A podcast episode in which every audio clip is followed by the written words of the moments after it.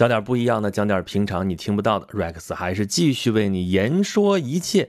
我们继续我们的珠宝传奇啊。同样的，我们还是感谢古今珠宝研习社对我们的大力支持。前边我们讲过了珍珠，讲过了英国女王的戒指，那这次我们讲什么呢？啊，讲一个也是比较常见的事物啊，就是项链。一说起项链啊，我印象最深的两条项链啊，都跟法国有关系啊。一条是法国作家莫泊桑笔下的项链啊，我记得这个故事进过课文啊，好像语文的还有英语的这课文里边都有。不过这是个小说啊，那小说里边写的都是虚构的，所以这个项链并不存在。而且在小说里边，这个项链根本就是假的啊！可怜我们这个马蒂尔德小姐啊，为了这个假项链，为了赔偿她，不弄丢了吗？啊，省吃俭用，节衣缩食十年啊，结果红颜易老。啊，他自己就这么白忙活了啊！这就是小资产阶级的虚荣心作祟。那么，这是十九世纪的小说啊，新兴资产阶级仰慕虚荣，仰慕上流社会的生活。那上流社会的生活来自哪里呢？来自于之前几百上千年流传下来的贵族传统啊。这帮贵族虽然被他们在大革命当中推翻，但是他们依然附庸风雅，喜欢他们那样的生活。那么，第二这条项链其实就是这种生活的典型的代表，是什么项链呢？就是咱们之前研读里边不是读过一本《断头王后》嘛，茨威格写的啊，这是传记文学《断头王后》，法国的玛丽安托瓦内特王后。咱们那本书讲了四期啊，其中有一期专门就讲了项链事件。项链事件是法国大革命之前发生的一件莫名其妙的一件 传奇的案件啊。这个本身是一件骗子行骗的事情，但是这件事情最后这盆脏水就落在了法国王后玛丽安托瓦内特的身上。那么，不管他在这件事情当中无辜还是有罪，反正这件事情之后啊，王室的声望是降到了冰点，为之后没几年就发生的法国大革命是做好了舆论的准备。那么，这个项链事件的来龙去脉啊，咱们之前节目里边已经详详细细的说过了啊啊，从茨威格的书里面，还有电影，还有之前大仲马写的小说，都说过这个事情的过程啊。咱们这个地方简单捋两句的话，就是。这实际上就是一个女骗子拉大旗做虎皮，扯着玛丽王后这个幌子来行骗的事儿。骗她是为了骗钱，她骗到了那串价值连城的项链，但最后这个锅却让玛丽王后去背。哎呀，听上去这个玛丽王后真的是很冤枉啊！她完全就是躺枪嘛，对不对？但是话也说回来，苍蝇不叮无缝的鸡蛋，她为什么瞄准你呢？不是瞄准别人呢？你说她是王后啊，她在那个上面目标最大。但是如果她没有这种奢靡的生活的话，如果她这种生活不是名声在外的话，那骗子编的谎话的让别人信也不太容易吧？啊，骗子骗那个红衣主教说王后想买下那串项链，但是那项链太贵了，出不起钱。这要不是大家都很熟悉王后这种债台高筑的状态的话，那谁会去信一国王后买串项链居然出不起钱呢？啊，先让这个红衣主教担保啊，回头还要分期付款。我分期付款对他来说其实是一个常态啊。后来这个宫廷侍女的一个回忆录里边就这么写的呀，说啊，珠宝商伯莫向王后呈现了六颗硕大的水滴形钻石，每一颗都完美无瑕，美丽耀眼，开价四十万法郎。年轻的王后没能抵挡得了诱惑，分期六年买下了这批美钻，这确有其事啊。这种事太正常了，对不对？所以才会有人信说，哦，这次这个确实有点贵。这次这个项链有多贵呢？啊，本来这个项链不是给这个王后设计的，是给前一任国王的情妇设计的啊。老国王路易十五他的情妇杜巴里夫人，本来这个珠宝商，哎呀，花了好几年的时间，用当时最流行的那个花彩项链的设计，不惜成本挑了六百四十七颗明亮式切工的钻石，一共是两千八百克拉。啊，然后把这个项链做出来，这项链能值多少钱呢？说是值一百六十万里夫，大概和一千五百万美元啊。当然，这个估价也不是那么准啊，但是这个区间没错啊，大概就是在一百五十万到两百万里夫不等，那也就是几千万美元，这个数量级是错不了的。那好吧，你说这些钱对于法国王室来说，好歹是一国家，而且当时是欧洲大陆上面最强大的国家了吧？那对他来说这是个事儿吗？问题是王后不是只有这一件珠宝好吗？她也不是只要这一件珠宝好吗？而且她那珠宝有便宜的吗？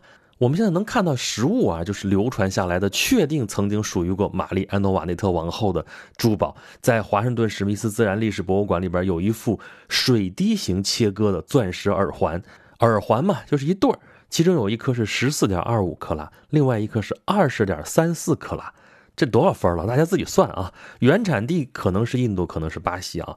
这在当时十八世纪的时候啊，这是唯一稳定的钻石矿区啊。反正是物以稀为贵。现在钻石值多少钱？大家有点数是吧？虽然说大家在破除迷信啊，说什么钻石恒久远，一颗永流传，那都是炒作出来的概念，但它照样还是很值钱，对不对？那么在当时只有这么一处稳定生产出来那个矿的时候，你说这玩意儿多值钱吧？那好吧，王后陛下这耳朵上戴的、手上戴的、穿金戴银的、戴钻石的、宝石的那么多首饰了，现在又来了这么一串价值连城的项链，这项链值那么几千万美元，你说这个王室再有钱，面对这么一个天价的珠宝的时候，是不是也得犹豫一下？那我们平常买东西的时候，如果碰到特别贵的、买不起的东西的时候，我们会不会说直接说，哎，我没钱，我买不起？不会吧？我可能会找个别的借口，我说，哎，我不喜欢。对呀，王后就说我不喜欢，她的确不喜欢啊，因为这个刚才说了，这个项链本身是给杜巴里夫人造的。杜巴里夫人是谁？前任老国王的情妇啊，就她丈夫的爷爷的情妇。那她是谁？她是正牌的王后，这身份地位能一样吗？啊，那就是一个见不得光的，本来应该是这么一个女人，她这是正牌正牌的王后，那本来给。前任国王情妇的东西，我一个正牌王后，我能要吗？但是这可就苦了珠宝商了呀！你要看过那个电影的话，你能看到的珠宝商，哎呀，已经病成那样了，咳咳咳咳咳是那个样子。哎呀，千方百计说王后啊，你赶紧把它买下来吧，怎么那么求着去，天天往王后里面跑。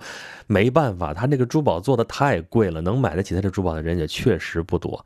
那这种情绪就被这个女骗子给利用起来了。要不怎么说骗子厉害呢？骗子对人心的这个揣摩，不是我们一般人能比的。他能了解到，你看啊，这个珠宝商急于要把这个项链给卖出去，这样一个心理。然后呢，那个红衣主教又是那么千方百计的想跟王后搞好关系啊，所以让他说为王后做点什么什么事情，说哎担保一下把这个项链买下来，他应该非常愿意去做的。那么王后呢，她是不想要，她这么说，但是女人会不喜欢珠宝吗？何况是那么漂亮的珠宝，对不对？那跟红衣主教就可以这么解释说。什么叫不想要啊？那要不起就找了个借口嘛，对吧？那你要能把它要下来的话，王后还能不对你另眼相看吗？那么在骗子的手里，王后实际上那就是他的一个幌子，他的一个旗帜啊。打着王后的这个幌子出来，一切的这些环节就都说得通了啊，就是这么好使。那么后面的故事就没什么悬念，肯定是穿帮了嘛，对吧？怎么穿帮了呢？好几条线索，你再往后骗，总是有圆不上的时候，对吧？你说王后要是费了那么大的劲，搞了那么串项链到手，她为什么在后面的公开活动里边从来不戴呢？那么贵的一个项链，多能彰显她的身份啊，对不对？啊，还有啊，这不是分期付款吗？第一期马上就要到了，你钱从哪儿出啊？没这事儿，那就出不来，那就篓子就捅出来了呗。啊，所以这个事情最后弄的是一地鸡毛。案情想弄明白，其实没有那么难，但是弄出来之后，公众的信任可是再也不可能再有了。老百姓会想，你编那么复杂、那么传奇的一个故事给我们听，什么意思啊？那要么就是你要掩饰什么，要么就是可能真实的事情比这个传奇还要传奇哈。你还有什么东西瞒着没告诉我们？所以这是一个典型的危机公关失败的一个案例。那么当事人呢？啊，那个倒霉的红衣主教是被抓起来了，然后被流放了，这辈子也不要想什么政治生命了哈。那这个女骗子呢，肯定也是被抓起来了，但是好死不死，一七八九年居然让她给跑出去了啊！她这一跑跑到了英国，英国那时候跟法国一直不对付呀，世仇啊，对不对？那到了英国之后，她就算安全了，逃出升天了，就在报纸上刊登自己的回忆录啊，把自己塑造成了一个受邪恶的玛丽王后指示的。吃瓜群众就说：“我其实就是玛丽王后手里这个枪，这事儿根本就不是你们知道的，怎么怎么回事？这就是舆论导向啊，对不对？”然后我们知道，一七八九年发生什么事情了？七月十四号。巴黎人民攻占了巴士底狱啊！法国大革命开始了。那法国大革命之后，另外一个当事人啊，就这个案件其实他不算当事人，不说了吗？跟他本人其实没什么直接的关系，但是他是难辞其咎。对我说的就是玛丽王后本人。你本人再怎么无辜，但是这样一个丑闻项链事件就成了压倒路易十六和玛丽王后这个王室家庭的最后一根稻草，让法国的民众啊彻底失去了对。波旁王室的一个信任，那后面的事情我们就更熟悉了。法国大革命发生之后，一七九二年，路易十六和玛丽王后还曾经想过逃跑，但是一不小心被抓住了。抓回来之后就没好了。一七九三年，他们两个人先后上了断头台。好吧，这么波澜壮阔的一个背景啊，反衬出来我们说的这个项链事件的这个核心的这个东西，就是这个项链显得它更加的不凡。这都不是钱的事儿好吗？这是一个见证啊，对不对？那这个见证后来去了哪儿呢？没有了，没有了，并没有流传下来。这个女骗子把这串项链骗到手之后，就拿到伦敦去卖了。整个卖不掉啊！你想想，在法国满打满算只有玛丽王后这么一个买主靠谱啊，最后还是给骗下去的，对不对？那弄别的地方去就有人买了吗？买得起吗？对不对？所以他只好把它拆掉了，六百多颗钻石拆碎了卖的。这的确有点可惜，但好在我们还留下来一点图像资料，能知道这个钻石项链它长什么样啊？也只能看看了啊！大家看看我们这期节目的封面，过过眼瘾就得了吧！啊，但是说把这个珠宝什么拆掉了之后再重新组装什么，这事儿也是没什么稀奇的啊。玛丽王后她自己就干过这事儿，她除了喜欢钻石之外，也喜欢红宝石。她曾经求她的丈夫啊，拆了一套属于法国王室珠宝收藏的红宝石。首饰啊，然后按照自己的品味设计了一件项链，也可以当做非正式的一个后冠戴到头上的那种。那么在后来一七九一年的时候啊，这个路易十六跟玛丽王后就准备逃跑，逃跑之前要做点准备工作呀，先把这些咱们中国人讲话了叫金银细软，对吧？那对他来说，更多的可能是钻石啊，还有刚才咱们说的那个红宝石啊，这些首饰啊，都放到一个木箱子里边，交给他唯一信任的忠诚的。奥地利驻法国大使，因为本身玛丽王后实际上是奥地利人，她是奥地利特蕾西亚女皇的小女儿嘛，所以他让这位奥地利驻法国大使把他这个装着他的珠宝的这个木箱子啊，经过布鲁塞尔带往了维也纳，交给了他的侄子奥地利的皇帝弗兰西斯二世保管。可是后来呢，咱们刚才已经说了，这个东西跑出去了，他们人没跑了，而且上了断头台，那这东西是不是就是无主的东西了呢？没有啊。国王家庭居然还留下了一个幸存者，国王夫妇是被上了断头台给砍死了，他们儿子是他们的继承人，就是路易十七嘛，小小年纪，后来下落不明。我们在讲那个断头王后那本书的时候，也大概讲过他的一个结局，也是很悲惨啊。那么其实可能更悲惨的是活下来的人。一七九五年，他们还剩下一个女儿啊，这是玛利亚特蕾莎公主。这位公主从巴士底狱获释了，她活下来了。可是她都经历了些什么呢？他这一生就是在革命、囚禁、流亡、反反复复的复辟当中度过的啊！这可能是法国历史上最不幸的公主了。那么，公主在一七九六年的时候，终于到达了维也纳，也收到了她母亲的遗物啊，其中包括那珠宝啊。她有这珠宝在手，至少饿是饿不死的。但是她要这些珠宝干嘛呢？卖了吧，换点钱，这不还在流亡吗？作为流亡资金，卖给谁了呢？就是卖给他的表兄了啊！奥地利哈布斯堡王朝和神圣罗马帝国的皇帝弗兰西斯二世，啊，本来是代管的，后来干脆出笔钱就把他给买下来了。那么，当我们再一次见到这批法国王室珠宝的时候呢，他已经出现在茜茜公主的画像上了。当然，我们知道这又是另一位传奇的皇后了，可能也是另外一段故事了。所以这就是这一期我们讲的珠宝传奇啊，我们讲的玛丽王后的那么多的珠宝啊，每天那个生活都是这样的珠光宝气的。但是最富有传奇色彩的，居然是她手上根本就没有的一串项链。那么我们回过头来还是说说这个项链事件啊，从事实上来说，它跟这个案件是没有关系的。但是它真的是从头到尾都是无辜的吗？我们老说红颜祸水，红颜祸水啊。现在我们通常会说，把王朝的兴替啊，把王国的这个责任都推脱到一个弱女子身上，这实在是不公平啊。但是对于玛丽王后来说，她真的是毫无责任的吗？如果她不是这样的奢华的生活方式，不是有机可乘的话，那么别人就算栽赃陷害给她，又怎么会有人相信呢？那么我们现在要说了，革命，你看对象是什么人？路易十六。其实是个很好的好人啊，这个非常的和善啊，没事就自己做做锁，当个锁匠，对吧？那王后呢，也是个好人，那生活是奢华了一些，但是很讲礼貌嘛。我不是一直传着他那个临死的时候上断头台，不小心踩了刽子手的脚，还要说对不起。那他们的王子和公主也都不像坏人呢，但是为什么在他们在位的时候就发生了革命呢？那项链事件，你说他躺枪了，那法国大革命？那瓦利王后还有路易十六，他们也算是躺枪了吗？那是不是就是他们正好倒霉，就正好在他们在位的时候就发生了这件事情呢？还是因为正是因为他们在位，所以发生了这样的事情呢？这到底是一个因果关系，还是一个倒霉的关系呢？因果关系是正向因果还是反向因果呢？哎呀，我的天哪，这事情说起来就没完了啊！大家可以听一听我之前讲过那本书啊，《旧制度与大革命》，当年王书记推荐过的，大家可以去听一听，或许会有一些启发啊。